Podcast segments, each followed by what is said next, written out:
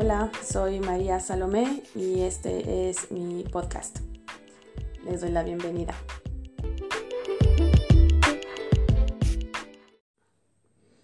Esta es la primera vez que hago algo así, entonces estoy muy emocionada, pero al mismo tiempo estoy muy, muy nerviosa.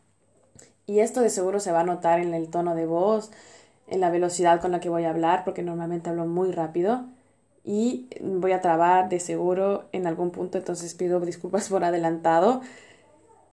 Este es un proyecto personal y profesional, entonces le estoy entregando muchísimo, muchísimo cariño. También es un poco como un experimento para ver hasta dónde puedo llegar con mi voz, ya que yo llevo muchísimos años queriendo hacer algo para mí y por mí. Eh, también puede ser por miedo lo que nunca lo hice algo antes, ni, ni videos, ni podcast, ni nada por el estilo. ¿Cuál es la idea principal de este espacio? Es poder compartir unas vivencias personales, contenido y entrevistas también de diversos índoles y ámbitos. Para el primer contenido de este podcast me gustaría contarles un poco sobre mí. Yo soy una persona súper proactiva, dinámica, me gusta estar haciendo algo, mantenerme ocupada, investigando, leyendo, haciendo y moneando cosas. Y algunas personas me llaman intensa, justamente porque no paro, y de seguro las personas que me conocen aquí se van a reír porque se van a identificar mucho como, como soy y con la palabra intensa.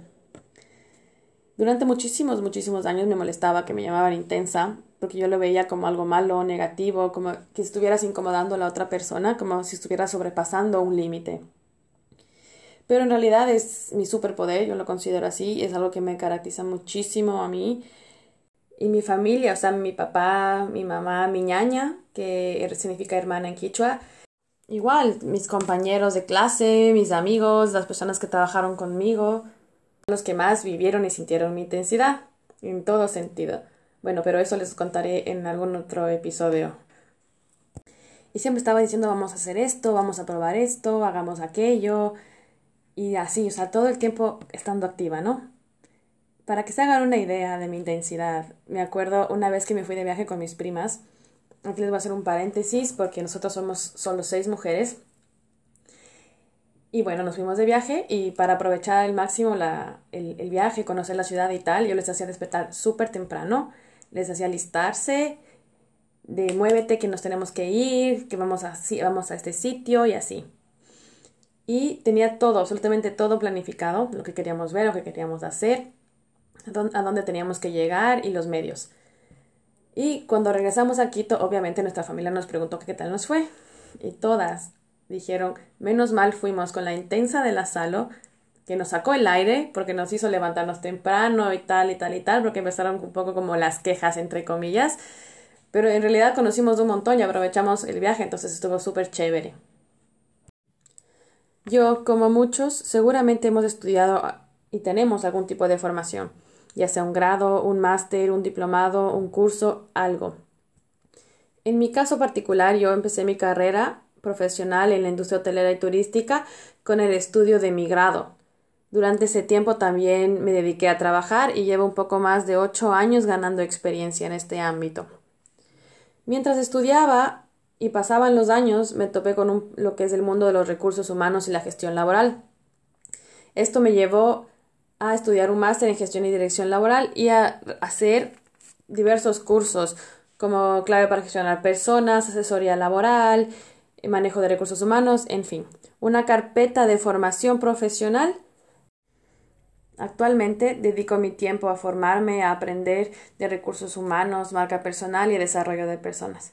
Por supuesto, todo esto también poniendo práctica en mí, instruyéndome un montón y cometiendo errores.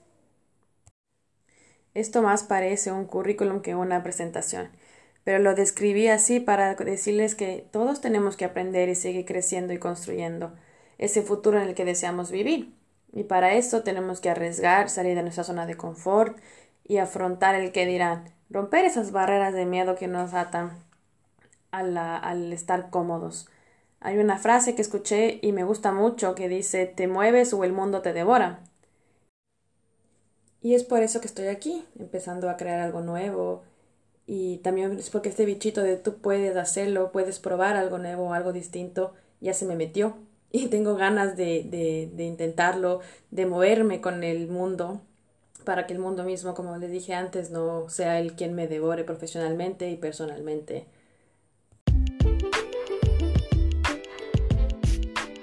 Muchas gracias por compartir conmigo este espacio. Nos vemos el próximo episodio, donde tendré una invitada que habla de su magia en la organización de espacios, la cual nace con esta idea después de tener y sufrir lo que es el síndrome del estancamiento laboral o profesional. Y les espero el próximo episodio para que se enteren un poco más de qué va. Chao.